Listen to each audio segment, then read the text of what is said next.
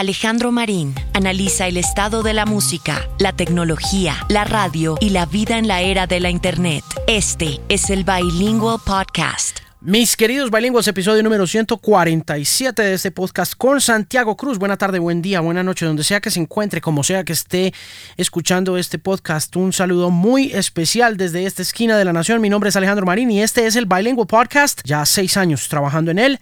También con una extensión muy chévere digital a través de Canal 13, con quienes hacemos estas entrevistas también en televisión. Un abrazo para todo el equipo fabuloso que siempre me acompaña a grabar el Bilingual Podcast, que llega un poquito tarde porque la semana pasada habíamos presentado una edición especial con Maluma, una entrevista que se había hecho hace un mes para una edición especial de una revista que circula en los aviones de American Airlines que se llama Nexos, dirigida por Leila Cobo, la misma editora en jefe del departamento latino de la revista Billboard. A ella, pues por supuesto, muchísimas gracias por invitarme a conocer a Maluma y a ustedes quienes escucharon el podcast, así no oigan la música de Maluma y hayan encontrado algo interesante en él. Muchísimas gracias también. Hay correspondencia bilingüe, hay gente que escribe, no mucha, pero aquellos que se animan escriben cosas muy lindas y quiero agradecerles a todos por tomarse el tiempo, primero, de oír el podcast, donde sea que lo estén encontrando, pero principalmente en themusicpain.com y en esta ocasión, esta semana, quiero enviarle un saludo muy especial a Camila Lizarazo, que me escribió el pasado 17 de agosto. Y me dice Alejandro, buenas tardes, días, noches. Espero que este mensaje lo encuentre bien en donde quiera que usted esté. Yo soy Camila y he estado procrastinando y dándole vueltas a escribir este mail desde hace como un año. Usted no tendría por qué saberlo, pero es que yo decía, Camila, ¿qué le vas a decir a este man? Hasta que la semana pasada escuché el episodio de Maluma en su podcast, que por cierto escucho cada vez que voy y vuelvo para mi trabajo en mi celular y por Google Podcasts. Doy clases de apoyo de matemáticas en Campana, en Argentina, una población a una hora de Buenos Aires, a chicos en situación vulnerable de primer año en una escuela técnica. Vivo en Buenos Aires hace siete años y soy colombiana. Ah, que por qué me decidí a escribirle. Usted en su Instagram dio vía libre a consejos y críticas en ese post de Maluma. Y sería yo muy osada o muy tonta en darle algún tipo de consejo a un tipo que maneja también su marketing y forma de comunicar. Gracias por las flores, tantos piropos. De vez en cuando es bueno que alguien reconozca el trabajo. A veces uno cree que lo está haciendo mal y mentiras, que la gente lo ve como algo bueno. Muchísimas gracias Camila. Sin embargo, ese permiso que usted dio me impulsó a escribirle mi sueño, que mamera hablar con puros clichés, pero es que no se me ocurrió nada siempre ha sido trabajar en radio. Tengo 36 años y siento que se me pasó la vida, pero creo que nunca es tarde para intentarlo. Estudio locución de radio en una academia pequeña aquí en Buenos Aires, formándome para poder decir algún día que somos colegas. Pero además de decirle en este mail que si es posible en los podcasts que graba para televisión le pueden subir un poquito al audio porque el sonido muchas veces no es tan nítido y cercano como cuando está grabado en estudio. Sí, eso es cierto. Hemos tenido muchos problemas con ese tema de sonido, pero pues es difícil conectar esos dos mundos de la radio y de la televisión, incluso cuando lo digital ya no se acerca tanto. Sin embargo, sí, muy pendiente de ese tema del sonido. Le escribo principalmente porque entiendo que los podcasts es lo que se viene o ya está en términos radiales y me gustaría arrancar mi propio proyecto y no tengo ni idea por dónde empezar. ¿Usted qué cree que es lo más importante cuando uno está crudo y arrancando de cero? Y de cero es de cero en esto, porque es que con solo ganas no se hace nada. Se agradece el tip. Para finalizar el episodio de Maluma, chévere, bien paisa, ah, eso sí, muy paisa, pero a mí me gusta más el marín fresco, descontracturado y valeculista de los otros episodios.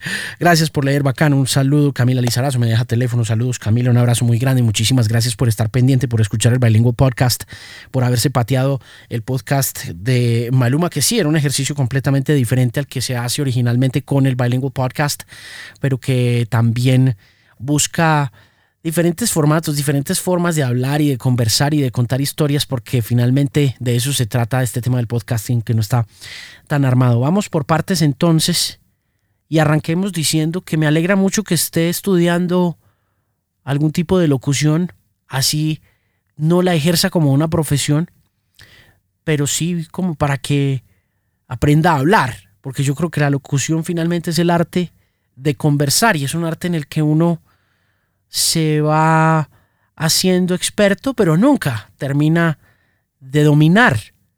De manera que cuando una persona se embarca en esa tarea de aprender locución, pues se embarca en la tarea de aprender a hablar y de, conversar un poco mejor y de, y de decir las cosas con intenciones muy claras y diáfanas. Algo que vuelvo y digo es bastante difícil de hacer.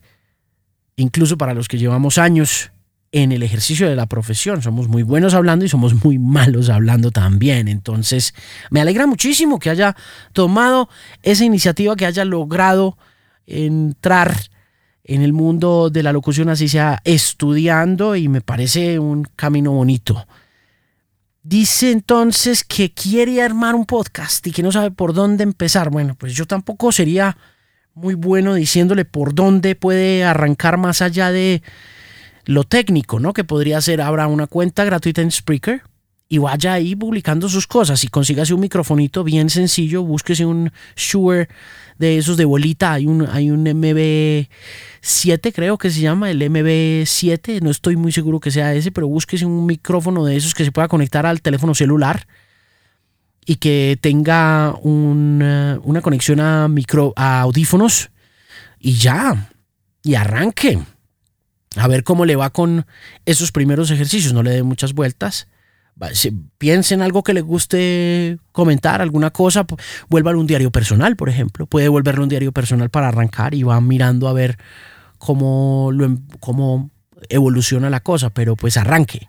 Arranque, lleve a cabo la tarea, abra la, la cuenta en Spreaker, consiga un micrófono barato que pueda conectar a su teléfono celular y que pueda conectar en cualquier parte y así va arrancando, así sea como for fun, como simplemente para dejar ahí plasmadas sus ideas y sus opiniones sobre cualquier tipo de cosas. Pero pues más allá de lo técnico, más allá del tema, lo importante es que lo haga, que es el paso más difícil de dar. Yo, por ejemplo, hoy he tenido muchos problemas para desatrasarme con el bilingüe estoy entregando con una semana de retraso un podcast que se hizo con Santiago Cruz hace ya una semana. Entonces siento que mm, le estoy fallando a los oyentes y a los suscriptores del podcast cada que hago ese ejercicio de demorarme. Pero bueno, también hay mucha cosa para hacer y vuelvo al tema. A veces da mucha pereza sentarse a hacer simplemente este ejercicio de prender un micrófono y ponerse a hablar porque no sabe uno para dónde va. Bueno, en particular este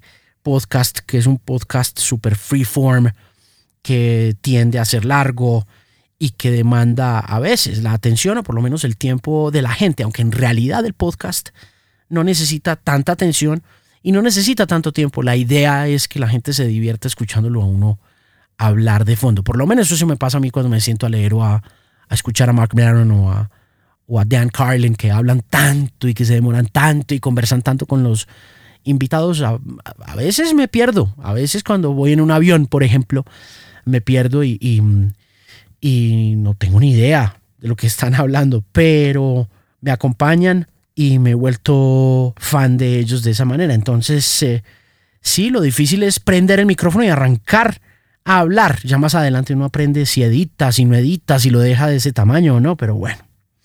Mucha suerte con eso y ánimo y a los 36 años está joven para poder arrancar esa tarea. Hay gente que arrancó negocios gigantescos y famosos a los 70 años. Hay gente que arrancó a escribir a los 60 años y tuvo su primer bestseller a los 60 años. La edad nunca va a ser un impedimento para el tema del podcast. Camila, le mando un abrazo gigante. Muchas gracias por escribir, por estar pendiente. Y bueno, pues estamos en contacto. Y usted allá afuera, si me está escuchando, si va llegando a esta altura del Bilingual Podcast, episodio número 147. Quiero invitarlo, quiero invitarla también a que me escriba a alejandromarina.com y me cuente quién es, dónde vive, qué hace, cuántos años tiene, que me cuente dónde oye el podcast, si lo oye en themusicpain.com, si lo descarga en Spotify, en Google Podcast, en Apple Podcast, dónde se lo encuentra, dónde lo descarga, si está suscrito a Spotify o si está suscrito a Apple Podcast, pues cuénteme también cómo van las cosas por ese lado.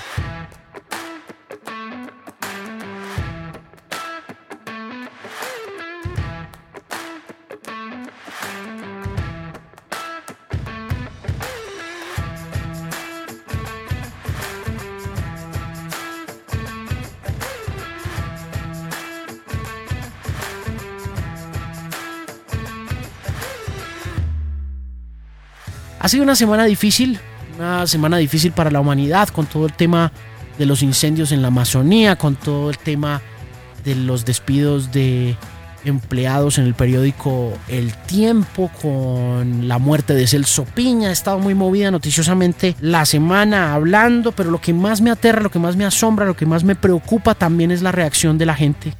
Y lo he estado conversando con varios amigos y con varias amigas. Y la manera como nos están manipulando, quién sabe quién.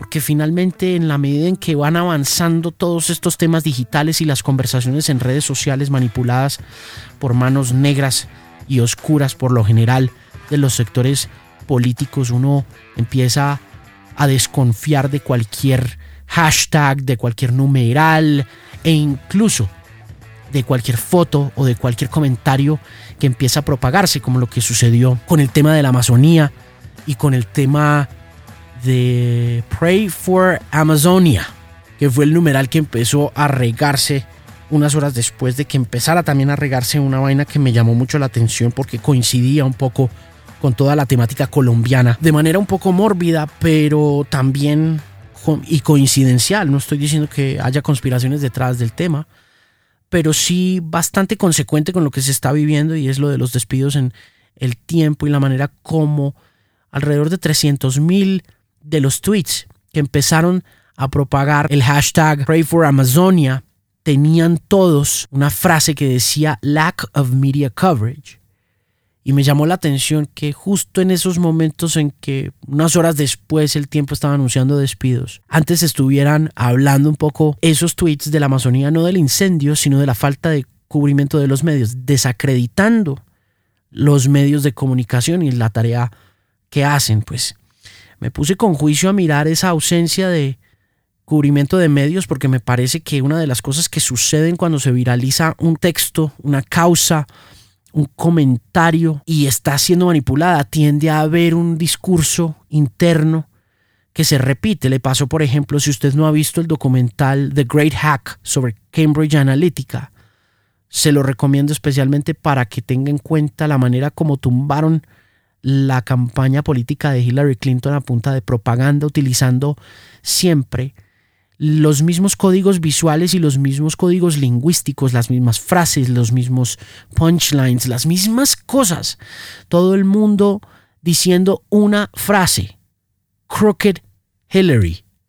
Hillary la torcida. Y repitiendo esa frase, Crooked Hillary, durante 5 millones de publicaciones en Facebook. De alguna manera metiéndose en el subconsciente de la gente y haciéndole creer, independientemente de si es cierto o no, que no se podía votar por ella y ganándole de esa manera, estoy convencido, la elección a Donald Trump. Otra cosa que pasó en Brasil y de la que se habló muchísimo durante las elecciones, casi ya al finalizar el periodo de campañas políticas, fue la campaña tan agresiva que se hizo en contra de los opositores de Jair Bolsonaro, el actual presidente de Brasil, en WhatsApp.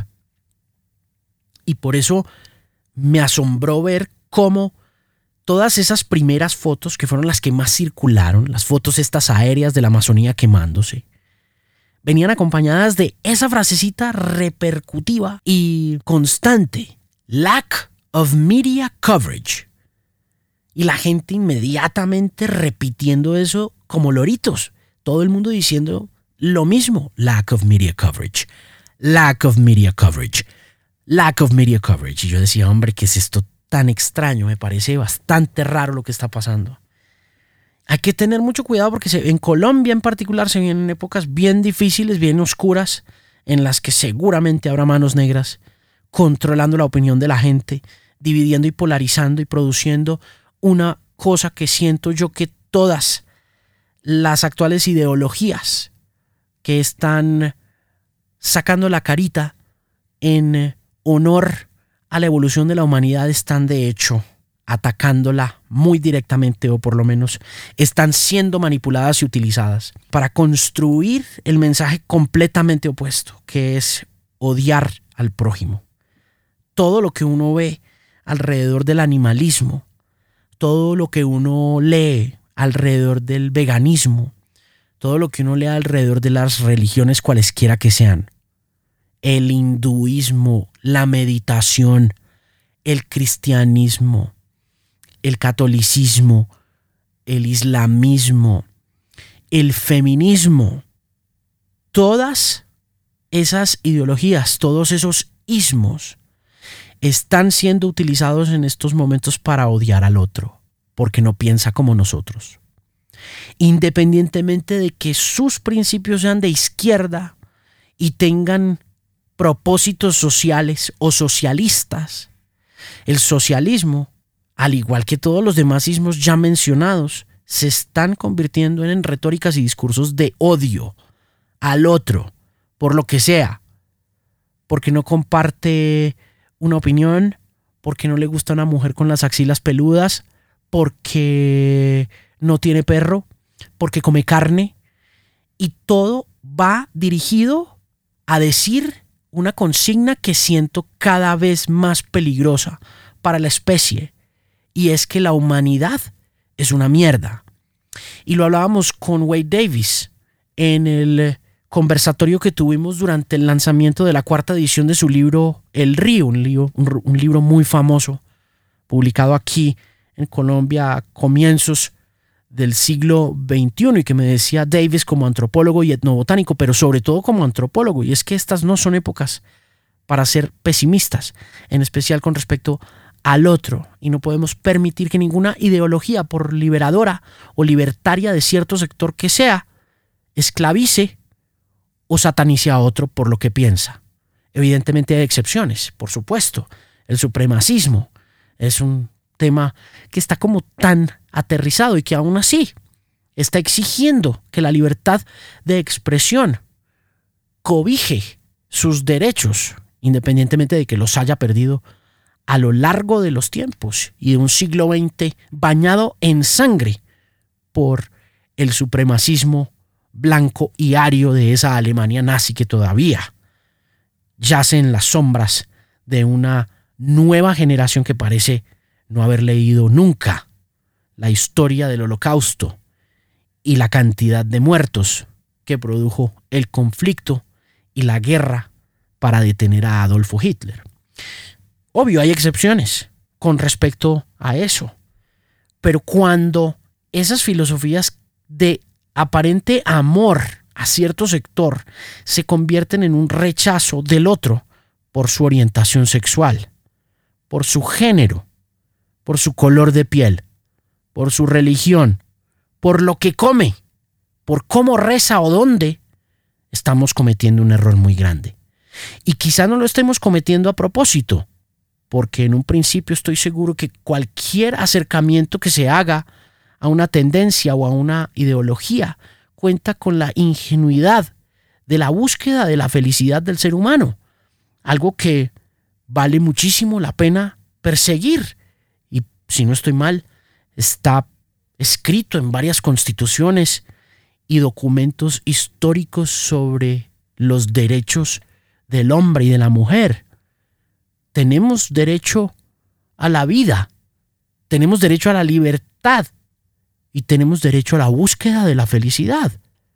Pero cuando esa búsqueda de la felicidad empieza a volverse un radicalismo y se convierte en una misantropía defendida por la lucha de los derechos o por los derechos de algún otro ente, religión o persona, estamos anulando el mismísimo proceso y el mismísimo principio con el que abordamos la llegada a esas ideologías.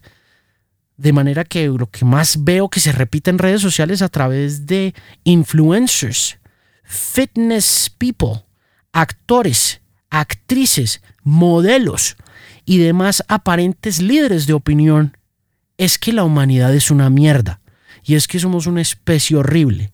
Y yo creo que sí, lo somos. En cierto modo, somos especies animales y como especies animales tenemos indiscutiblemente y como está comprobado científicamente instintos destructivos. Pero también tenemos cosas bonitas y no podemos levantarnos todos los días repitiendo lo que dice todo el mundo porque la Amazonía se quema. que la humanidad es una mierda, porque a nuestro alrededor hay humanos, y esos humanos en muchas ocasiones dependen de nosotros, trabajan con nosotros o convivimos con ellos.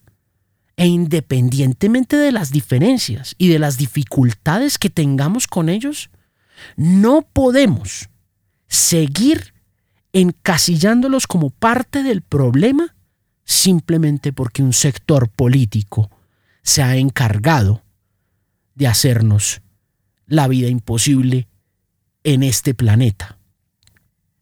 Depende de nosotros y del optimismo con que abordemos nuestras labores diarias. Esta mañana mi amigo Cosmo Dakiten escribió a las 6 y 17 de la mañana que éramos una generación desesperanzada y sin optimismo. Y yo decía, huevón, son las 6 y 17 de la mañana. No puede ser, mira a tu alrededor, tienes una esposa maravillosa, vives en una ciudad divina, tienes trabajo, tienes un techo bajo el que vivir. ¿Por qué putas te estás quejando de la generación si tú haces parte de ella y vives bastante bien? No estás viviendo en, en Mato Grosso. No, no estás lidiando con el paramilitarismo que estoy seguro que está presente en los bosques de Pará, donde se está haciendo la deforestación indiscriminada que Jair Bolsonaro prometió para poder reactivar la economía a base de ganadería y de etanol. No estás en África sufriendo la epidemia del ébola que acaba de volver a arrancar y que ha propiciado también, hay que decirlo, una cura.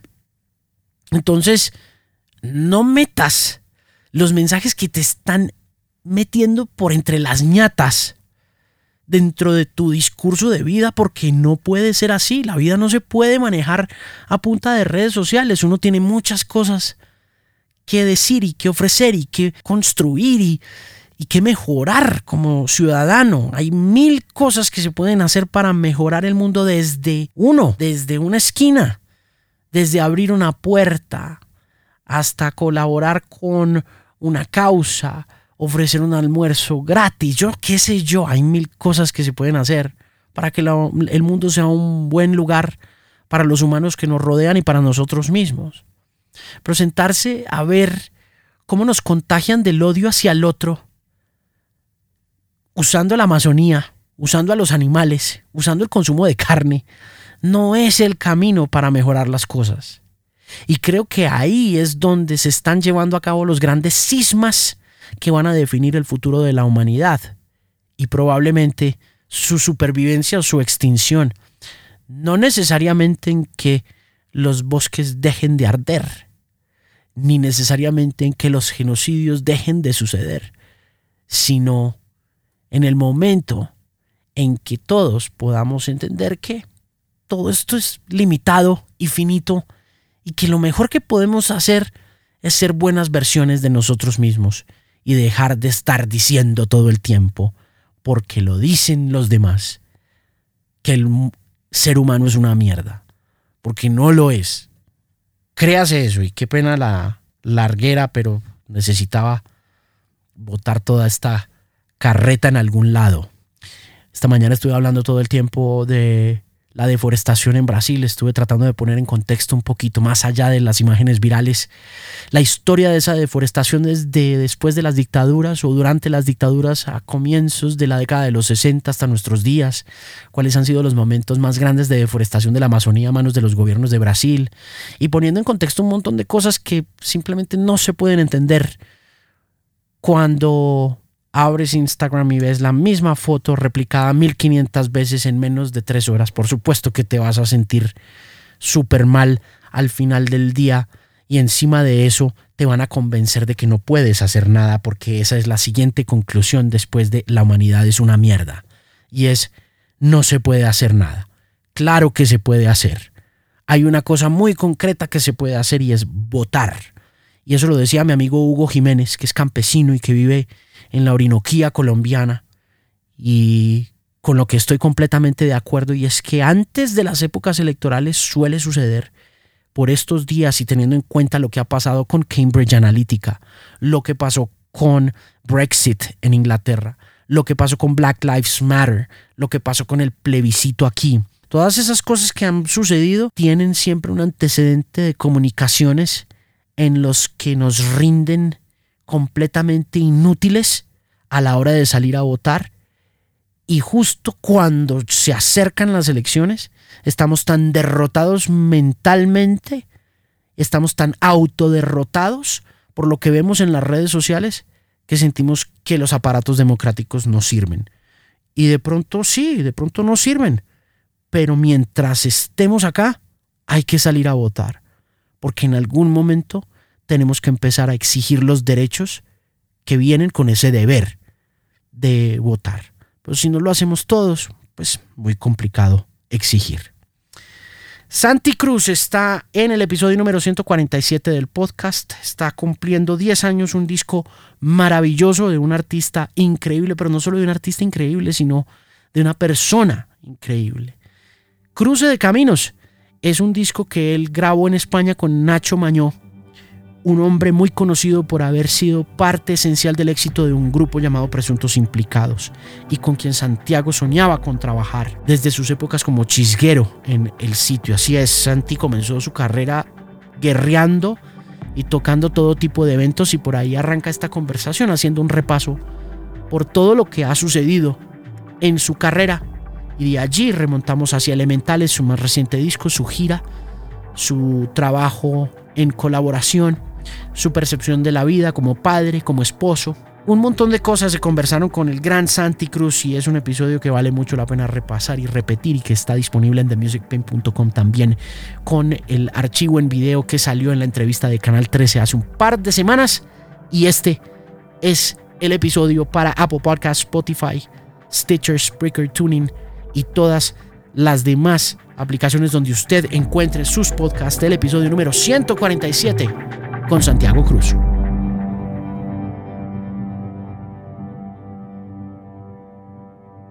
Nosotros nos conocimos hace 10 años ya. ¿10? Sí, nos habíamos visto en eventos y todo ese rollo antes, en el sitio y toda la cosa, pero una cosa era usted allá y otra cosa fue después cuando nos conocimos y usted estaba haciendo cruce de caminos. 10 años ya, hermano. Yo quiero que volvamos. Mucho, mucho y nada. Yo quiero que volvamos a cruce de caminos porque la Acaba de cumplir 10 años ese disco. Exacto, porque la vez que nos conocimos, usted estaba pasando por un proceso ahí de reconstrucción musical poderosísimo. Sí. Usted había tenido que guerrear mucho en bares, en sitios. La chisga. la popular chisga. Sí. Bautizos, matrimonios, velorios, todo, almuerzos. Bájale, mijo. Sí, Cante el camino de la vida. Cante madrigal. Claro. ¿Cuánto tiempo en eso? Mucho, mucho. Es que yo llegué, yo llegué a Bogotá en el 94 y ya había chisgueado en Ibagué un par de años y, y crucé de caminos es 2009. Entonces es un montón de tiempo ahí chisgueando, 15 años. ¿Usted es de? De Ibagué. De Ibagué. Sí, señor contemporáneo y paisano de don Julio César Escobar, que estamos... Sí, señor, claro que sí. Estamos hablando de las... Más contemporáneo de, una de sus hermanas, de Andrea. Ok. Una amiga mía mucho más cercana. Mire. Julito era el menor. ¿Ah, sí? Sí, sí, sí. ¿Por qué se viene para Bogotá? A estudiar, porque, porque en ese momento en Ibagué no había alternativas de educación como las hay ahora, digamos. Ibagué ya es una ciudad con mucha oferta universitaria pero en aquel momento eh, uno se venía a Bogotá a estudiar. Y yo me vine a estudiar finanzas al externado. Eh, y terminé aquí en 18 de enero de 1994. Llegué a Bogotá. ¿Acabó? Sí, me gradué. Sí, me gradué. Tengo ahí en cuenta con el diploma bueno. Eh, me lo acaban de entregar en un programa de entrevistas, Suso. Ah, Claro. Suso me entregó el diploma, hermano. Me lo acaba de entregar casi 20 años después. ¿Y por qué se lo entregó él? O sea, que yo, yo quería estudiar música cuando terminé el colegio, ¿verdad? Eh, pero estamos hablando que yo terminé el colegio en diciembre del 92. Entonces, pongámonos en perspectiva de la industria de la música en el 92 en Colombia digamos que apenas estaba empezando Carlos, que fue como el, artista, el antes y después un poco de nuestra industria, creo yo. Vives. exacto. Y, fue como el que, eh, el primer artista como unánime, ¿verdad? Antes por, por grandísimos músicos que, que, tuviéramos, era como una cosa muy de regiones, ¿cierto? Y a pesar de que lo de Carlos está muy emparentado con el Caribe, eh, digamos que eso fue unánime eh, y era el primer nombre grande, pero no había muchos referentes para que un muchacho dijera, o para que la familia de un muchacho dijera, ah, claro, es que de la música se, puede, se vivir. puede vivir y no va a ser el serenatero borracho que se ve, ¿no? Entonces, entiendo que en aquel momento era difícil, ahora es, ahora es distinto. Ahora un muchacho dice, quiero estudiar música, me quiero dedicar a esto, y hay un montón de referentes nacionales, locales, en los cuales verse y a los cuales la familia dice, ah, bueno, no, es que sí se puede, vamos a apoyarlo. Y aún así sigue siendo difícil. Y ¿no? aún así sigue siendo difícil, pero imagínense en aquel momento. Entonces mi mamá dijo, no, estudia algo serio y luego haga lo que quiera. Y por azares de la vida terminé estudiando en el externado. Me gradué, le entregué el diploma a mi mamá y no, no volví a saber de ese diploma. Y, no, y no, tampoco lo vi nunca colgado en ninguna pared de la casa de mi mamá que era un poco el, el, reclamo en ese momento. Y decía, tanto que jodió con el diploma, ¿y dónde está? ¿No? Y nunca, y nunca lo puso, pero, pero la respuesta de ella era divina porque me decía, pero tengo los afiches de tus discos. Y ahí los tienes, ¿verdad? Tiene los afiches de, de los primeros dos, sobre todo. Esos los tiene colgados. Esos los tiene colgados. Y entonces ahorita en esa entrevista que se hicieron, la verdad, un trabajo de investigación eh, muy interesante, de pronto el tipo en el escritorio... Eh, saca mi diploma en la entrevista. Ve aquí lo que le tengo. El diploma, el original, hermano. ¿Se emocionó? Sí.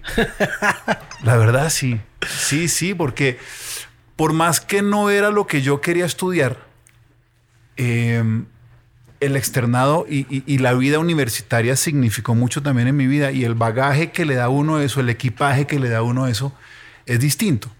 Yo estudié una carrera en la que veía ciencias políticas, teoría de relaciones internacionales, historia universal, economía, ¿no? Y todo eso hace parte del equipaje.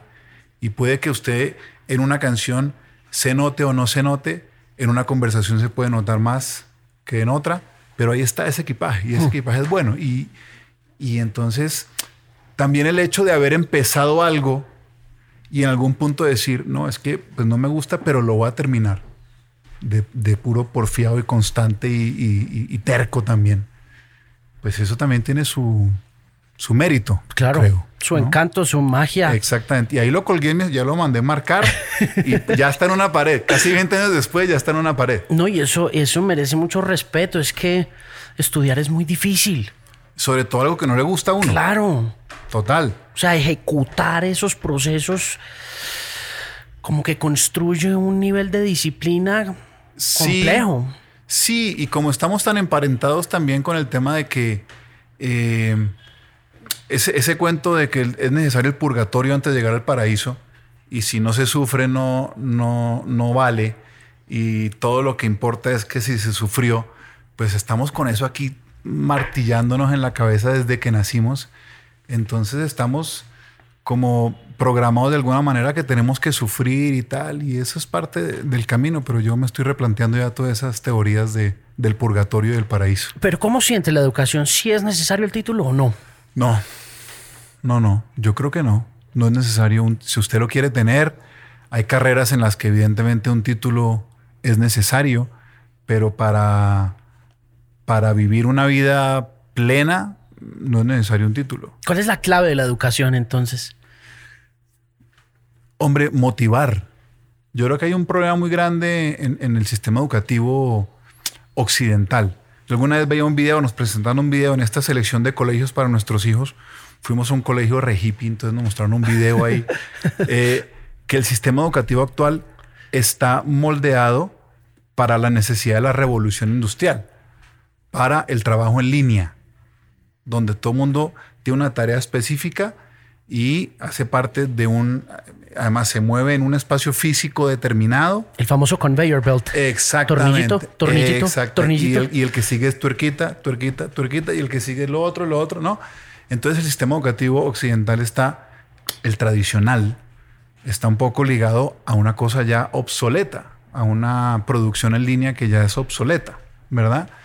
Eh, hay una caricatura también muy famosa que es están los animales en el de la selva, pues está el cocodrilo, el elefante, la jirafa, el mico, el león, Y entonces está el profesor ahí al, ahí al frente de ellos y dice, bueno, primer examen, trepes este árbol. Pues solo el mico puede. El cocodrilo perdió el examen, ¿no? claro. Y así somos todos, de alguna manera. Así somos todos de alguna manera. Entonces, para mí el asunto es inspirar y, y- y guiar al ser humano en, en sus capacidades, porque no todos servimos para lo mismo. Sí. Pero nos tocó. l- esta- Sí. A veces me, me, me abruma un poco el estado de las cosas en, en el mundo y en la vida personal, porque nos tocó estar en la mitad de la nueva revolución. Sí, sí, tal cual. Entonces, Ni de aquí ni de allá. tenemos ese componente análogo, tenemos como esa incipiencia digital Así es. y a veces es difícil pertenecer a la raza difícil. humana, ¿no? Muy difícil. A mí me pasa con, con mi esposo tiene dos hijos mayores, ¿no? Ya muchachos de 15, 13 años eh, que están en sus consolas gran parte del tiempo, ¿no? Y entonces uno así todo viejito montañero es como, pero estos muchachos ahí encerrados todo el tiempo, ¿no? Y en algún momento María Paz, mi esposa, me dijo, pero es que ese es su barrio. Lo que para nosotros, ella es de Tunja, yo soy de Ibagué, nos tocó, usted de Manizales, nos tocó barrio, calle, de salir a las 8 de la mañana y volver a las 6 de la tarde, si acaso uno entra a almorzar rápido y sale otra vez corriendo. ¿Y dónde está Alejandro? No, por ahí está. ¿Dónde está Santiago? En el barrio. Sí, claro. Entonces, ella me decía, ese es el barrio. Ellos se reúnen ahí. No es que está jugando. Usted puede jugar con un man en Tokio o puede jugar con un otro en Buenos Aires, pero generalmente son los mismos compañeros de colegio, por lo menos en el caso de nuestros chinos. eh, o nuestros digo porque sí. eh, son sus compañeros de colegio que se juntan de nuevo a jugar o a carreras de carros o todos esos juegos que todos esos juegos que juegan ahora los muchachos, viejo, ¿no? Claro. Y entonces la nueva dinámica. Hoy estaba viendo, hoy estaba viendo que el ganador de Fortnite, ayer Egan se ganó el Tour de Sí. Francia. Hoy anunciaron el ganador de, de Fortnite global. Egan se ganó eh, 500 mil euros. Sí. 536 mil euros, una cosa así. Sí, más o menos. El pelado que se ganó Fortnite, 16 años, se ganó 3 millones de dólares jugando Fortnite. Y esa parte análoga de, un- de uno dice, eso está mal. ¿No? La parte análoga de uno dice, pero ¿cómo es posible? Sí, uno piensa de inmediato que eso está mal. Pero ¿será que sí? No sé. No, ¿qué vas a ver? Lo sabremos después. Pero volvamos- a mí me, a mí me, e- ese concepto de es que ese es el nuevo barrio, ahí me jodió. Porque sí. Claro. Porque ahí es donde se encuentran, esa es su comunidad en este momento. Esa es la famosa aldea global, ¿no? No, es igual que nosotros, que eh, es distinto. Es Sí. distinto y no podemos pretender que sea igual. Es que creo que el error es pretender que sea igual. Ahora, pues uno sí cree que hay una manera y que uno sí tiene que juntarse y verse a la cara y saludar y decir esto y lo otro, pero hay vainas que ya, ya son parte de, de otra dinámica. Sí, de todos modos, en ese proceso y volviendo a la chisga, ¿cuánto tiempo estuvo ahí? 15 años chisgueando. 15 años chisgueando. Un montón. Un 15 montón. años. Sí, un montón. Yo me acuerdo que, que en algún momento mi mamá me dijo, bueno, mi hijo, ¿y usted hasta cuándo va a insistir en eso de la música? ¿No? Como a los 28, 27, ¿no? ¿Hasta cuándo va a insistir con eso de la música? Yo le dije, hasta los 30, vieja. Hasta los 30 voy a joderme. Si no, pues no, no fue. Punto. Me pasé un poquito. Digamos que el, el- el disco que, que explotó en mi carrera, que fue Cruce de Caminos, fue a los 33. Eh, pero bueno, valió la pena esa pasadita de, de tres años. ¿Cómo pasó? ¿Cómo pasó ese disco? Cruce de caminos. Ese disco es, es una terapia, ese disco es mi rehabilitación, ese disco es, es mis- mi, mi sanación a través de la escritura.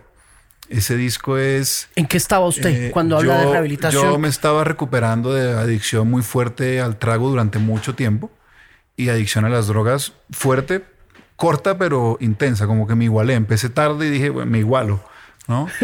y me fui ahí de frente y se me fueron las luces. Entonces estuve muy jodido. Digamos que cada fondo es distinto. Eh, yo, la terapia de grupo tiene eso, ¿no? Que de pronto usted dice, ve unos testimonios o oye unos testimonios y, ah, no, el peligro es decir, ah, no, yo no estoy tan jodido. Ese man sí está jodido. Ese man que mató a alguien borracho en el carro, ese man sí está jodido, ¿no? El tema es que uno cree que los fondos son iguales y los fondos de cada uno son distintos. El mío Total. fue ahí duro para mí, tal, pero, pero, y con momentos críticos y todo, por suerte, exento de alguna tragedia de verdad que lamentar y esas que le marcan a uno la vida por siempre. Pero, pero tuve mi fondo y tuve dos intentos de rehabilitación y en el segundo, eh, como que sí agarré la vuelta y me acuerdo que le pregunté al, al, terapeuta si yo, si yo me pongo bien, ¿de qué voy a escribir? Porque uno se come ese cuento. Sí, de que necesita. De que tiene que estar jodido. Y los poetas malditos. otra vez el purgatorio antes del paraíso. Y sobre todo para el artista, ¿no? exactamente. El artista tiene como siempre y, siempre hay una fascinación del que más jodido estuvo y que no lo reconocieron en vida y que se murió de hambre y que es una sobredosis y que se murió tan joven. Hay toda una fascinación alrededor de eso que nos ha contaminado a todos de alguna manera y nos hemos comido ese cuento muchos, ¿no? Mitología. Exactamente. Es muy mitológica la cosa. Exactamente. Y entonces en un momento yo le digo a Néstor, mi terapeuta, le digo, oiga, y si yo me pongo bien, ¿de qué voy a escribir? Y el tipo me dice, póngale cuidado acá a escribir más, más que nunca. Y efectivamente fue así. Lo que pasa es que también un proceso de esos de, de rehabilitación, como de, de, reconstrucción, eh, la escritura es fundamental, ¿no? Hmm. La escritura sana mucho. Y entonces Cruce de Caminos fue esa sanación. Yo hice 30 canciones durante ese proceso y ahí está Cruce de Caminos. Entonces es un disco para mí único e irrepetible. Sí, sin que, digamos que, corriendo el riesgo de que la audiencia eh, pueda malinterpretar la pregunta, ¿qué es más peligroso? Mm. ¿El alcohol o la droga? Uy. Voy a jugármela así y voy a decir que el alcohol. Mm. Porque como es normal, ¿no? Claro. Es normal, es socialmente... Es legal. Aceptado, es legal. Hmm. Me lo voy a jugar así porque, porque, porque no, no, no, niños, no es así. Pero, pero, pero es que el peligro del alcohol es ese, ¿no? Que es normal, que hay en todas las casas. Se compra, se vende, sí. Sí, que hay en todas las casas. Hay todas las historias de las primeras pedas de uno con los cunchos de la fiesta de los papás. Eso es así. Ahora, no, no sé si hay cunchos de perico o cunchos de marihuana en otras fiestas que el niño de nueve años o diez se, encendió ahí. Pero, pero yo creo que el alcohol tiene esa vuelta, ¿no? Y también termina. Suena un poco ñoño, pero, pero pues al final hablo desde mi experiencia. Termina siendo también una puerta de entrada a muchas vainas. Sí, un gateway drug. Yo, yo, yo tengo conciencia que mucho de mi consumo era para beber más, ¿no? En aquel momento. Sí. Mire, em, estaba leyéndole hoy a Elton John. Sí. En Twitter. Estaba celebrando. Estaba celebrando. 29 años fue. 29 años de sobriedad. Yo llevo 14. Yo llevo 13. 13 sí. 29 años de sobriedad. Sí. Pero con este orgullo que uno lo alcanza. Es difícil alcanzar a sentir a veces emociones eh, a través de Twitter, pero verle el tweet a Elton John era. Increíble. Y hubo una cosa que me llamó la atención porque es algo con lo que muchos luchamos constantemente y es en qué, cómo se pide ayuda, en qué momento. Y eso solamente, eso solamente pasa cuando usted está listo. Porque muchas veces pasa es que la gente alrededor le dice, oiga, ojo con esto, la gente que de verdad lo quiere, ¿no? Ojo con esto, pilas con esto, ¿no? La está cagando acá, hermano, tal, tal. Y uno como, nada, pasa nada, todo bien. Em, y solo cuando uno está listo. Hmm. ¿Cómo pide ayuda? Pidiéndola, hermano. Es que eso, no sé, esa pregunta es muy difícil. ¿Complicada o qué? Sí, sí, esa pregunta es muy difícil porque, porque es que cada historia es particular y hay gente que manda señales que no se siente capaz de, de, de decirlo, pero sí manda señales, ¿no? y el que está alrededor tiene que estar pendiente, ¿no? La gente que lo quiera uno tiene que estar pendiente. Está mal, este man está mal o esta chica está mal. Eh, pero eso es muy berraco. Eso es un proceso duro porque es admitir una vulnerabilidad que no es fácil de admitir. Mm, en Cruce de Caminos. Está todo eso. Está absolutamente todo eso. Está todo eso. Por eso es. Pues ese disco, yo. Yo cuando empecé a hacer música dije, yo quiero hacer música que cuando tenga 70 años no me vea ridículo cantando. ¿Cierto? Esa fue, digamos, como la premisa fundamental. Y ese disco, por fortuna, yo creo que cuando tenga 70 años, si tengo ganas de subirme a un escenario, voy a poder subirme a cantar esas canciones sin un ápice de vergüenza. Sí. O sea, sin decir como, no, eso como que ya no. No, ese es un disco que, que se sabe uno de principio a fin. Pues eso, yo me lo sé. No, y los- Hace poquito lo estuve visitando cuando mm, los 10 años me pegaron bonito, los 10 años de, de- de cruce de caminos, porque me acordé de todo eso, ¿no? Y entonces me puse a oírlo y fue un ejercicio nostálgico bien bacano, por todo lo que significó, ¿no? Y además porque en ese disco fue como esa mano de póker que uno tiene muy poquitas fichas y cree que tiene una buena mano, ¿verdad? Pero, las, pero muy poquitas fichas y fue como in, ¿no? Me voy mis restos a ver qué pasa, ¿no? El último cartucho. Y el último cartucho, tres años más tarde de lo que le había dicho mi mamá, el último cartucho pegó. ¿Cuánto tiempo le tomó? Cruce de caminos. Eh, contemos si quiere desde, a ver, desde finales de 2006. Vamos a hablar de composición y todo. Total. Finales del del proceso. 2006 y ese disco salió en julio del 2009. Más o menos. Tres añitos. Sí. Yo escribí las canciones de mediados de 2000, perdón, mediados de 2007 a finales de del 2008. Usted empieza a escribir esas canciones y ellas Año y medio de composición. se empiezan a construir todas acá, en Bogotá. Sí, sí, Usted sí. empieza a armar ese disco aquí. Aquí en Bogotá, en un sofá, en un futón azul que yo tenía en mi casa, un sofá azul, Sí. ahí. ¿En qué momento entra una major label a mirar esas canciones?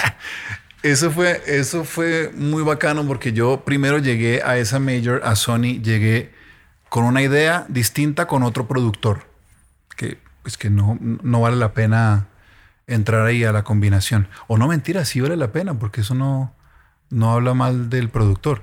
Eh, yo había empezado a trabajar algunas de esas canciones con Andrés Castro, ok. ¿verdad? Claro. Y, y nos gustaba lo que, lo que pasaba. A mí me gustaba lo que pasaba con Andrés. ¿Qué pasaba con esas canciones en manos de Andrés? Eran, eran un poquito darks, así. Pero es increíble que fueran darks sí, dado el... sí, sí, pero, el de pero él. la combinación de los dos nos llevaba ahí. Es que una cosa es un personaje por un lado y otra cosa es por- el otro personaje por el otro y otra es lo que se, lo que se gesta cuando se encuentran, ¿no? Y, y esa, yo por ahí tengo esas maquetas, un día se las muestro. Bueno. Baja la guardia maqueteada en, en- por Andrés. A mí me gustaba mucho y fuimos con mucha ilusión a presentarlas a Sony en aquel momento. Y grillos, hermano, eso no, no pasó nada.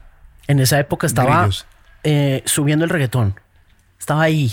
2006, Sí. 2007 estaba como... Estaba subiendo el reggaetón y aquí seguía siendo muy fuerte todo lo, lo fusión caribe. Sí, está el tropipop también.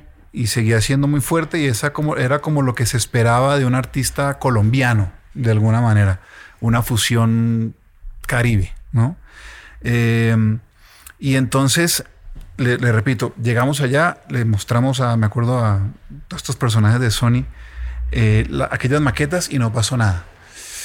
De pronto ese proceso con Andrés se enfrió y yo entro un día a, a MySpace, ¿se acuerda? Sí, claro. a buscar a un man que se llamaba Nacho Mañó. Presuntos implicados, Alejandro Sanz, eh, Armando Manzanero, Niña Pastori, Ero Ramazzotti.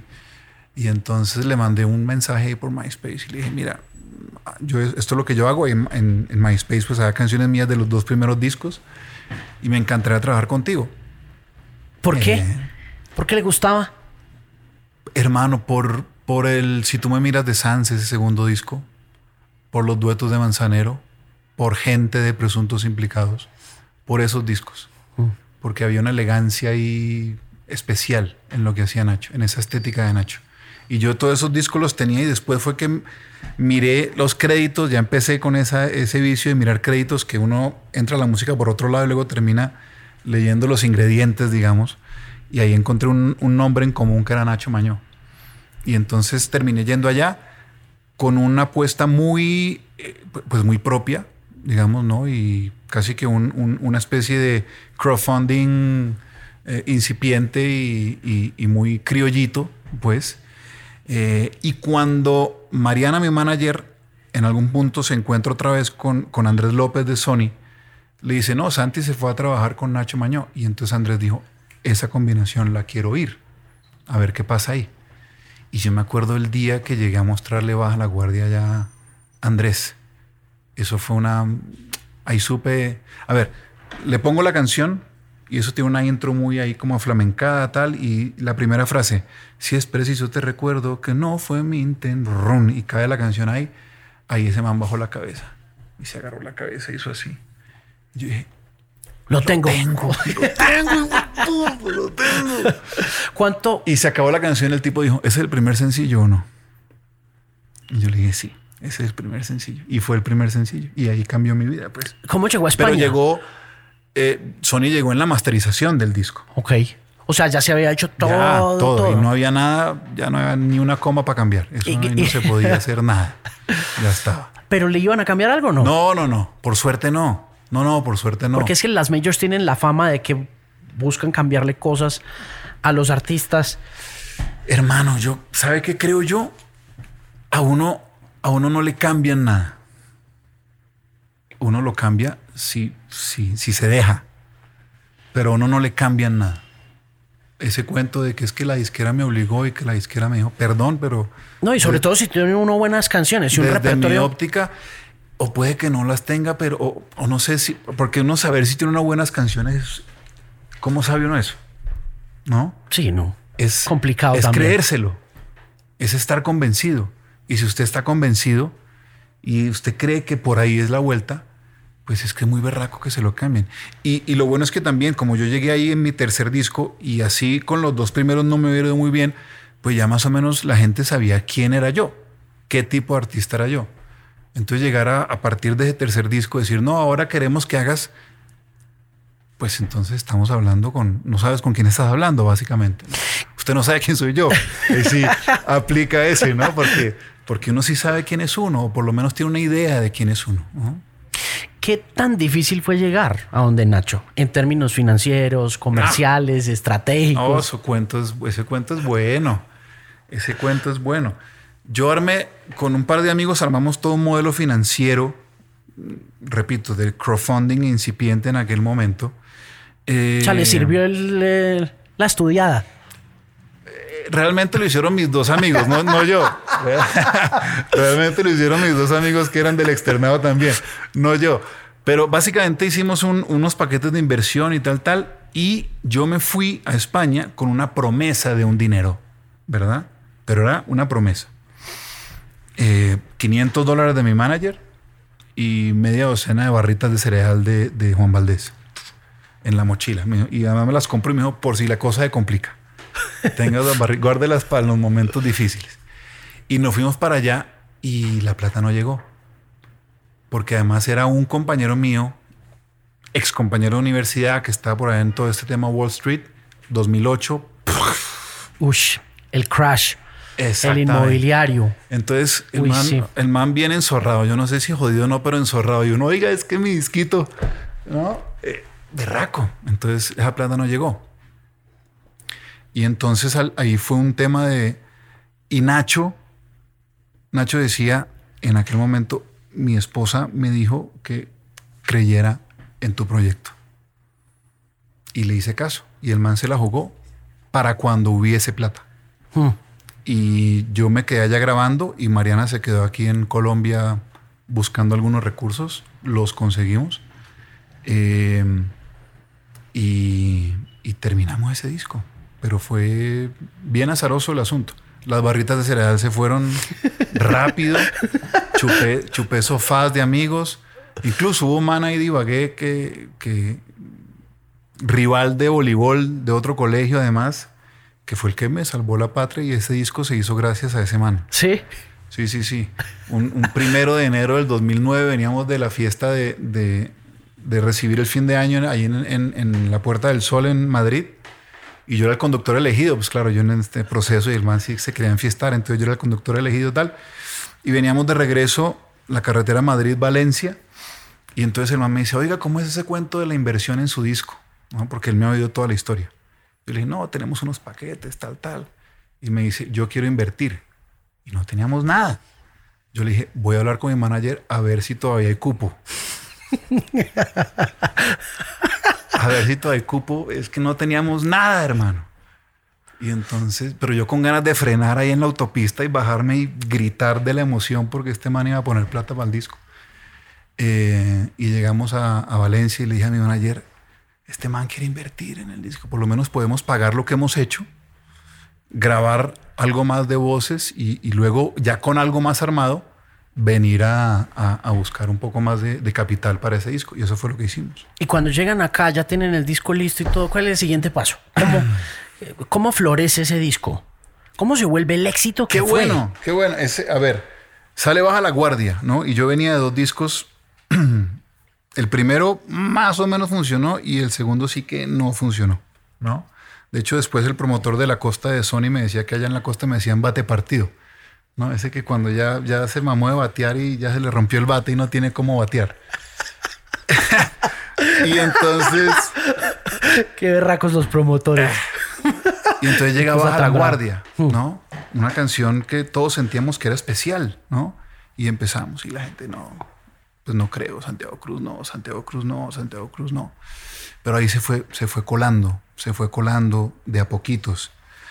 En un momento, esto sale en mayo, y como en septiembre yo veo aquel BIB de aquel momento, los listados, ¿no? Y la canción era 12. Y eso para mí era histórico. O sea, como, wow, 12. Esto era Bogotá. Bogotá. Mm. 12. Bueno, cambio de sencillo, ¿no? Y Andrés López dijo, no, la canción todavía no está donde, donde yo siento que puede estar. Paciencia. Ustedes han confiado en nosotros, ténganos paciencia. Yo sé que la vida de útil de sencillo más o menos es así y que eso se hace así, pero la canción todavía no está ahí. Y entonces me acuerdo que ese man se hizo alguna jugada de, incluso pautó un minuto de la canción en una emisora que no, que la, que no arrancaba la canción para ver la... Para que la arrancaran. Para ver la reacción de la gente. Y la arrancaron, hermano, y esa canción terminó siendo número uno en ese, y nacional además. Terminó siendo un sencillo como de 10 meses, 50 y pico de semanas en listas y a partir de ahí se vino todo ese disco. ¿Cuántas canciones? Eso fueron seis sencillos de un disco de 11 canciones. Impresionante. De hecho, en algún momento, en algún momento me encuentro con Alfredo Nodarse, este compositor cubano de tantas canciones de, de Cepeda, por ejemplo, de hitazos de Cepeda. Y me decía, Acere, tú tienes un blues con introducción hablada que dura más de cinco minutos pegado. Y así fue, en tus zapatos era eso. Era un blues con introducción hablada de más de cinco minutos y ese fue el quinto single de ese, de ese disco. Eso, un disco muy afortunado en aquel momento. Pues sobre todo porque ya venía bajando la curva de la vida de un disco, cualquiera que fuera, por MySpace, por peer-to-peer, claro, todo. Claro, no, pero a mí me alcanzó a tocar época dorada de, de ventas de físico. Por ejemplo, yo tengo doble platino de ese disco aquí en Colombia. No, es que ese disco fue muy especial, muy, muy especial, por muchas razones. Y, también tuve a un tipo ahí en la cabeza como Andrés López, con la certeza que se podía manejar así. De hecho, en algún punto, eh, vamos a dar nombres, sí, porque en algún punto me hacen una especie de emboscada. Usted conoce todos estos nombres que le voy a decir. Diego Toro era mi label en aquel momento. Claro que sí. Guillermo Mazorra, legendario AIR de Sony, y eh, Uriel Giraldo, ¿no? El, director de promoción de radio. Y me dicen, necesitamos las versiones de Baja la Guardia. Sí, claro, ellos y sus versiones. Y yo, ¿para, ¿para qué? Y me dice, para que la canción sea número uno. En aquel momento era cinco, una cosa así, que ya era, pues si 12, Bogotá era una chimba para mí. Imagínese, cinco a nivel nacional era como la gloria. Claro había que meterla en las tropicanas, las olímpicas. Y entonces me dice la versión, ya, ya se hablaba de versión urbana, eh, la versión salsa, la versión no sé qué. Y yo, ¿para qué? Para que la canción sea número uno. Y entonces yo les digo, ok, en alguna oficina de esta, en algún cajón de esta oficina está mi contrato. Si usted va y lo busca y encuentra ahí la cláusula en la que yo le pido a Sony que mi música sea número uno, le grabo todas las versiones que quiera. Pero como esa cláusula no existe, déjeme la canción quietica. Déjeme la quietica. Y en, y en esas pasaba Andrés López por ahí. Y los manes, venga, presidente, ayúdenos con este man. y el man me dijo, ¿usted qué quiere hacer? Ah, no, no, jodió, dijeron los otros. No, yo quiero dejar la canción quieta. Listo, déjele la canción quieta al hombre. Ya está. Punto. Y igual fue número uno en aquel momento. ¿Y arranca gira? No, no, la gira vino en el disco siguiente. Giras ya. ¿Por qué se demoró? ¿Por qué no giró este que fue tan exitoso? Porque yo creo que en aquel momento, fíjese usted que eso tampoco era que se usara mucho en Colombia. El tema de girar. Claro.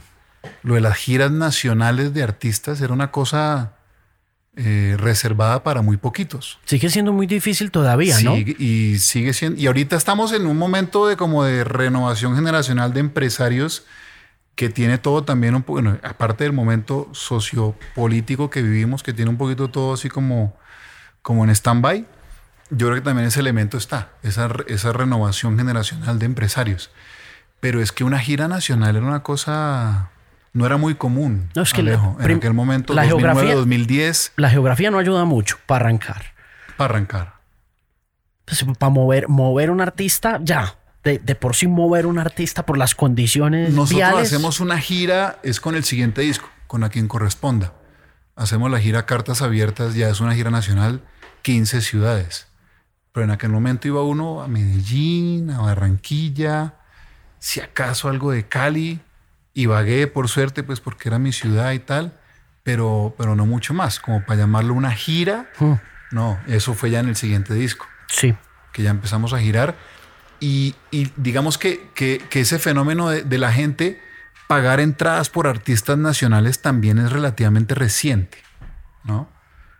Antes era, se hacía mucho la combinación de artistas extranjeros con artistas nacionales para que se pudiera mover la cosa, pero nosotros no tenemos esa cultura, la, la estamos... Es que nosotros, yo siento que somos una industria como en su preadolescencia de alguna manera. Total. Distinto a lo de Argentina, lo de México, que es una cosa Argentina una, un, una, boleta de concierto o una entrada de teatro es, es, que es canasta familiar, es leche, huevos, pan, entradas para teatro, ¿no? Y, o para fútbol. Leche, huevos, pan, papel higiénico y entradas para pa, pa, pa un concierto. Pero nosotros no. Eso es una cosa relativamente nueva. Entonces nosotros venimos a, vinimos a girar en Colombia 2012, más uh. o menos.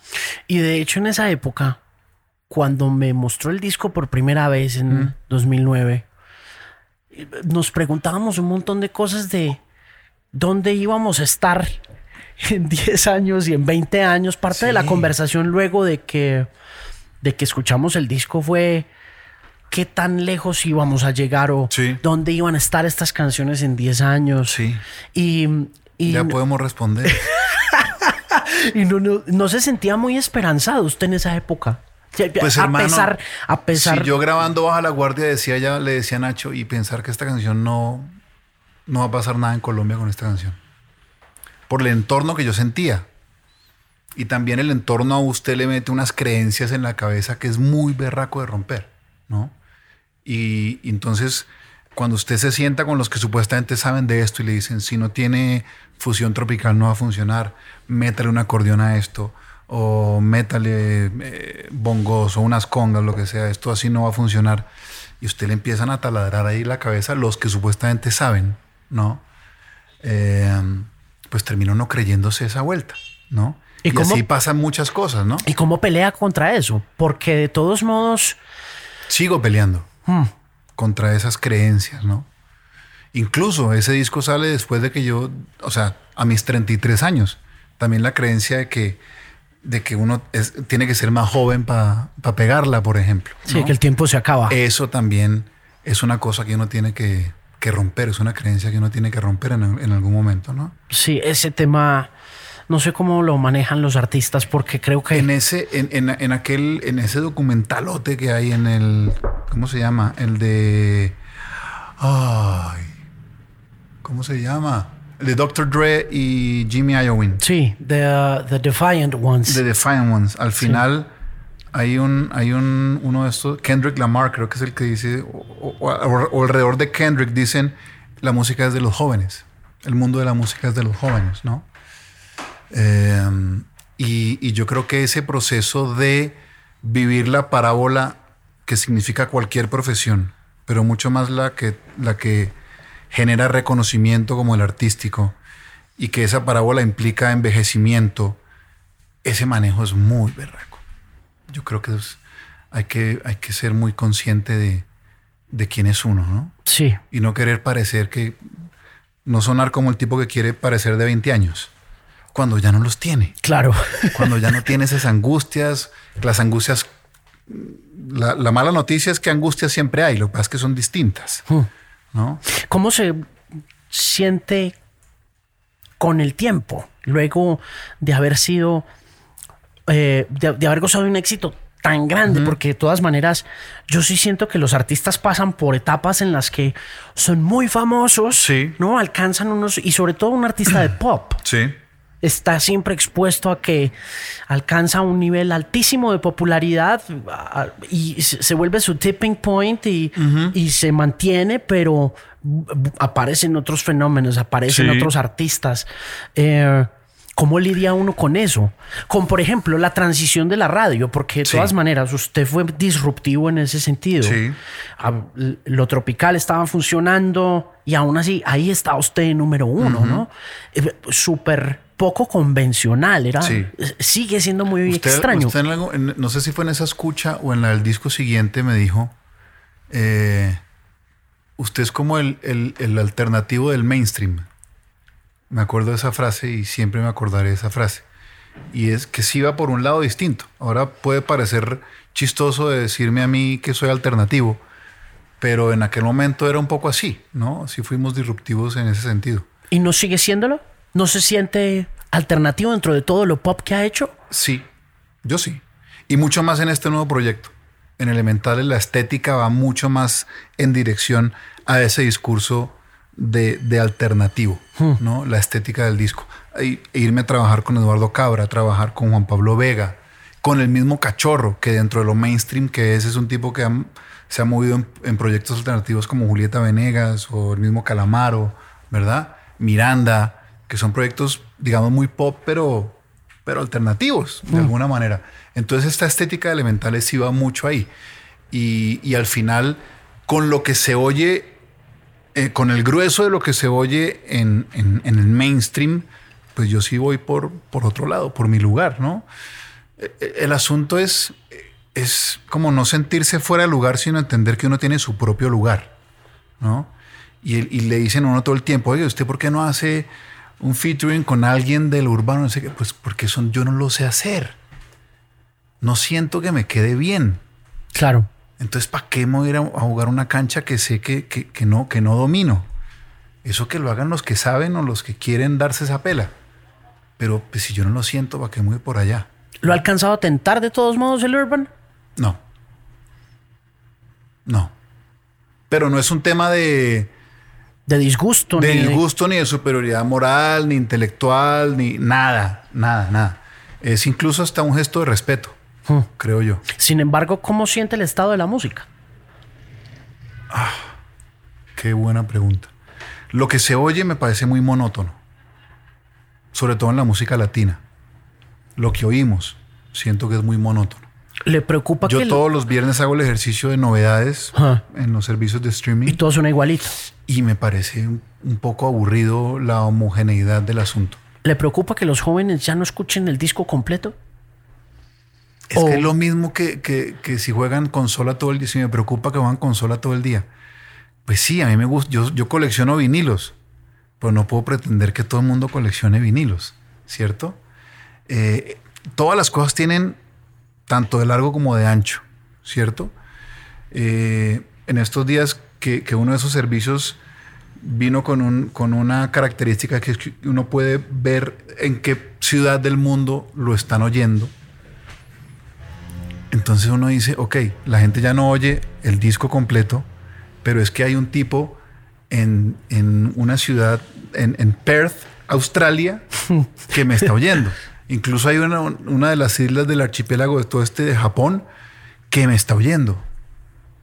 Y, y pues sí, ya no oye el disco, pero, hay, pero, pero se abrió una autopista de información que hay que, que hay que intentar sopesar de alguna manera. Eso me parece a mí, tanto de los medios como de las gestiones artísticas, agotador.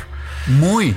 Uf ese tema de mirar, porque ya sí, de la misma manera me pasa a mí en términos de radio también, y yo creo que también en términos de podcast, ya no es como, no, tenemos 35 mil, 150 mil, 200 mil personas viéndonos, oyéndonos, sino que hay un personaje que me escribió y me dijo, oiga, lo estoy oyendo en Santiago de Chile y uno tiene que contestar porque si no se va, ¿no? Total. no, y al, final, y al final uno, uno decía, uno se preocupó porque no está sonando, no sé, en Bucaramanga y cuando, estamos empezando, por ejemplo, yo decía, no se preocupa porque está empezando en Bucaramanga, no está en Bucaramanga y seguramente el manager de Chiran está diciéndole a la izquierda, oiga, ¿qué pasa en Kazajstán? ¿Qué pasa en Kazajstán que no estamos sonando como debería sonar en Kazajstán, no? Sí, claro. Eh, el punto de vista termina siendo el mismo, pero el escenario mucho más amplio, ¿no? Oye, hablando de eso, eh, Mariana molesta por algo a, a, la Major, molesta, dice, oiga, ¿por qué no estamos a tal lado ya? Yo, en este momento, eh, Mariana, Mariana sabe joder muy bien. Esa es una de sus grandes virtudes. Tiene una manera de joder que es muy difícil de detectar, pero jode muy bien, ¿no? Eh, pero, pero no, es que en este momento no poderse ponerse a joder por si está sonando aquí o si está sonando ya creo que es jugar un juego que es está un poco obsoleto. Sí. Y, sobre todo con todo lo que se maneja en el tema radial ahora y tal, uno como que... Ah, ese, esa, fiesta, esa fiesta no me invite. Esa fiesta no me invite. Yo estoy tranquilo en mi casa. En esa, en esa gestión de management, ¿qué considera usted que ha marcado la diferencia para usted como artista? el modo, sin duda alguna. La manera, ¿no? Nosotros hemos vivido mucho tiempo esa vaina de que no, e, e, ese artista es un bacán, pero el manager es un hijo de puta. ¿no? Eh, y yo creo que uno tiene el manager que uno es. Eso es lo que yo creo. ¿no? Y, en mi caso ha sido así por muchos años. ¿no? Que, hemos intentado eh, manejar todo de una manera siempre respetuosa, eh, cordial discutiendo, ¿no? Con puntos de vista distintos, pero siempre dentro de la cordialidad. Y yo creo que eso nos ha servido para tejer una red que, en el cual nos manejamos siempre dentro de un ámbito de respeto que al final es para mí el valor fundamental, ¿no? que es muy, es muy difícil de hacer eso en el negocio de la música. Yo prefiero mil veces este escenario que, que una cosa como un mega éxito comercial ridículo a punta de cabronadas. Sí, claro. ¿no? Y eso puede sonar ya de una persona mayor, pero es así. Mire, em, ¿qué pasó en Twitter la semana pasada y por qué tuvo tanto impacto lo que... Yo no sé. Bueno, no, sí sé. Pasó Puerto Rico y pasó Colombia. Y pasa Colombia. Es que Colombia viene pasando hace mucho tiempo. Colombia pasa y Colombia pasa, pasa, pasa, y no da tregua, ¿no? Eh, entonces, lo de Puerto Rico ciertamente puso un espejo en muchas situaciones de, de, reacción social, ¿no? De una, de levantar la voz ante lo que esté mal o lo que sea, y el protagonismo de los artistas puertorriqueños pues fue muy grande en estas manifestaciones, ¿no? Muy, muy grande. Y entonces se armó todo, no, y esto sí, ustedes, ¿por qué no? ¿Verdad? Cuando son realidades completamente distintas, sin menospreciar a lo que, está, lo que pasó allá ni nada de eso. Eso es como, no sé, comparar, sentarse a comparar las tragedias, ¿no? El jubilado que dice, ay, me duele la rodilla, uy, no, pero usted no se levanta cada dos horas a mear, ¿no? Como comparando tragedias no se trata de eso. Pero, pero sí puso, creo que un espejo muy interesante. Y, la reflexión creo que va más allá de, de, por qué los artistas no hablan, sino por qué nuestra sociedad en general es tan apática ante la realidad abrumadora que vive Colombia. Si nosotros respondiéramos a la, a la lógica de ante cada tragedia marchemos, deberíamos estar marchando todos los días de la vida porque la tragedia de Colombia es incesante, ¿cierto? Y entonces yo en alguna canción hace un par de años me preguntaba ese silencio por qué era, se llama Nos callamos la canción. si era miedo, si es apatía, si es que ya nos acostumbramos a, a esa tragedia, ¿no? Y entonces creo que tiene un poco que ver con eso. Y entonces en Twitter escribí una reflexión al respecto que decía, no sé si soy tan valiente, porque en este país al que levanta la mano y estorba lo matan, y al que se enfrenta con los dueños del poder aparece suicidado, y, y a mi héroe lo mataron porque hizo un autogol. Y usted con todo eso me dice que levante la mano y que pues, yo la verdad no sé si soy tan valiente. Hay gente mucho más valiente que yo, seguramente, y que sí, sí, sí le ha puesto el, el pecho a las balas y de hecho las balas entraron y los quebraron. Es que estamos protestando porque a la gente la matan porque busca un mejor país. Entonces, yo más, más que un artista, pues todos somos ciudadanos y al final tenemos esos mismos temores. Y, y hemos recibido amenazas y hemos pasado por momentos complicados en un país donde las amenazas se cumplen y por motivos incluso menores, ¿cierto? Entonces escribí toda una reflexión que me salió ahí el, el martes y eso como que despegó. Eso tuvo un impacto grande, ¿no? Eso tuvo un impacto grande, mayormente positivo, creo yo, porque como que recoge un poco el sentir. Estamos en un país donde más del 50% no sale a votar, de la gente que puede votar, no sale a votar. Y entonces los cabrones somos nosotros que no levantamos la voz. La tenemos que levantar, claro, pero todos. Ojo, salgamos a votar todos y levantemos la voz todos eh, pero no es culpa de... Estamos en un país que, que, que le exige más a los deportistas y, y, a los artistas. Y en cambio los doctores los reciben con whisky a, a, sí, claro. a, en cualquier casa. Sí, claro. ¿Cierto? Sí, sí, a, sí. A García Márquez no, no, le han perdonado que no hizo el acueducto de la Cataca, cuando no era trabajo de él, ¿no? Igual es... No es para no pa disculpar ni nada, sino que es un asunto que es mucho más profundo que los de Puerto Rico se lo hicieron y ustedes no es mucho más profundo que eso. Sí, requiere mucho más trabajo que una simple y mucho más análisis. marcha, ¿no? Y, mucho, y las marchas también, levantar la voz está bien, pero es que el trabajo es más profundo, es mucho más profundo. ¿Qué, qué es clave en ese trabajo? Uf. Hermano, es que ahí entramos en terrenos ya filosóficos, espirituales, de, de estamos todos conectados y el otro es mi espejo y la empatía. Y yo he ido, he ido metiéndome como en esa onda, ¿no?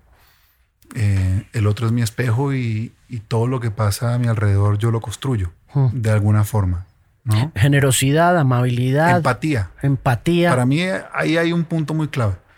Es la empatía. Es, es el sabernos poner en el, en el lugar del otro, ¿no? Porque generalmente cuando nosotros nos equivocamos, somos víctimas de las circunstancias. Cuando el otro se equivoca es que es un cabrón, ¿no? Sea, si alguien se atraviesa, si le atraviesa a usted manejando en el carro, ¿no? Ah, ese es un hijo de puta, tal, tal, ¿no, verdad? Si usted se le atraviesa es porque va tarde o tiene a Silvana atrás en el carro con fiebre de 40 y no se le baja y quiere llegar rápido a la clínica. Pero el man de atrás no sabe. Y usted fue, usted fue un cabrón por sus circunstancias. Entonces, cuando lo hacemos nosotros, son nuestras circunstancias. Cuando lo hace el otro, es el carácter. Entonces, intentar ponernos en, el, en, el, en los zapatos del otro creo que es un poquito el asunto. Se acerca ya, ya quedan seis meses de 2019. Sí. ¿Qué queda para Elementales? Gira. Okay. ok. ¿Por dónde? ¿Dónde arranca? ¿Dónde termina? Ya hemos estado en Guatemala y hemos hecho ocho conciertos, ocho ciudades en México. Ahorita empezamos aquí en Colombia. Hay fechas confirmadas en Ibagué, en mi ciudad, por suerte. En Tunja, en eh, Medellín, en Barranquilla. Eh, esas son las que están confirmadas ahorita, cerradas en, Colombia. A Cali iremos por el año que viene. Eh, y estamos armando más porque queremos hacer una gira larga en Colombia. Vamos también a estar en Santiago de Chile, en Buenos Aires y Rosario y en Montevideo entre finales de octubre y principios de noviembre. A Ecuador también, Quito vamos en octubre también a principios. Y el año que viene yo creo que Estados Unidos y España. Buenísimo. Muchos éxitos. Muchas gracias por venir. A usted. Eh, muchos saludos de Silvana. Divina. Que, que lo mismo.